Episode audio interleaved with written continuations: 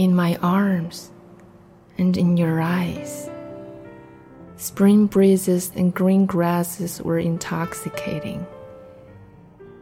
The moonlight full of love was spread upon the lake.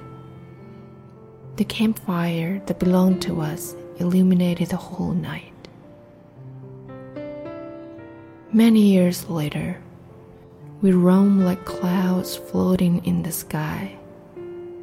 Different tracks of lives keeps us apart. In this lifetime, how many times have we tasted the bitterness of loneliness in the night? I wish good old days could come back once more. Our memory always lingers on the shore of Lake Baikal. Many years later, the memory of old days fades away.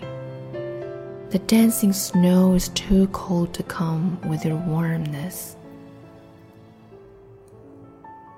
The lifetime is so short that you cannot prove your love deep enough to melt the ice.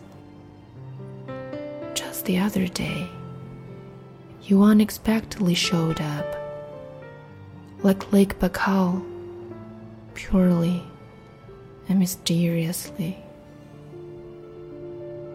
By Lake Baikal, purely and mysteriously,